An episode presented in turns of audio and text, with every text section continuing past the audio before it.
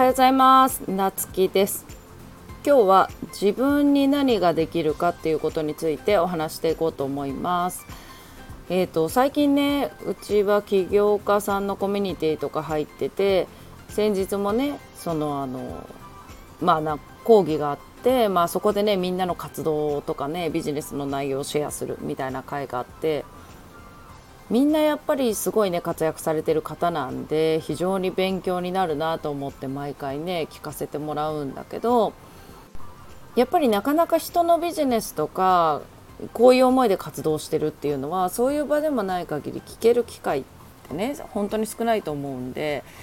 こういうね環境をね自分であの飛び込んでいくっていうのはすごい大事だなと思っててでそこで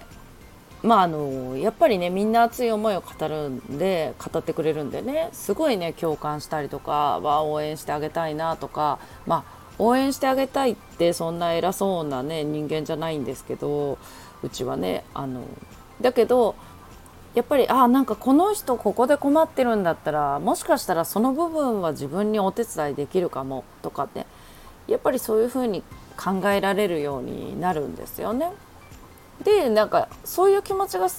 あのすごい大事だなと思ってその思われるように応援したいなと思われるように自分の思いを伝える人もそうだし伝えられる人もそうだしじゃあそこに、まあ、誰かの話を聞いて自分にはそこでね何ができるかなってこの人のために何ができるかなっていうのが結局ビジネスにつながるんじゃないかなと思ってるんですね。うん、でまあその人に対してね自分はねあの何もできないかもしれないけどもしかしたら。だけどそういうふうに考えることによってじゃあまた別のね似たようなことが起こった時にじゃあそこではあの力になれるかもしれないとかまあいろんな人のそういう事例とかを聞いてね自分に何ができるかなって考えていくことがまた自分の能力を高めたりとか自分がね持ってる以上の力をね発揮したりとかっていうことがねできるんじゃないかなとか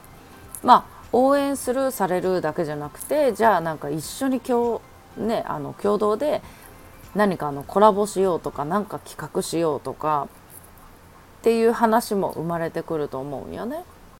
でやっぱりあの一人で活動してるね、方が多いんだけど結局一人じゃできることって限られてるんでやっぱりあの誰かと、ね、あの一緒に頑張っていく。まあそれが表だって別にコラボしなくてもやっぱりそういう仲間がいるから支え合えるし、ね、情報共有とか悩みとかもあの共有し合える。そういう環境も大事。うん、でそういう場所にいるからなんか自分はじゃあこの人に対してとか、まあ、世の中の人の、ね、こういうことに困ってる人に対して何ができるかっていうふうに考えられるようになると思っとるんよね。うん、だからなんかこういう環境っていうのは、まあ、例えば今このね今のこの環境からもしかしたらまた別のコミュニティとかこう変わっていくかもしれないけどまあでも常にねそういう自分のステージに合わせた環境っていうのはねすごく大事にしていきたいなと思ったりそしてなんかそこでね聞いてまあそこで出会う人とかにもね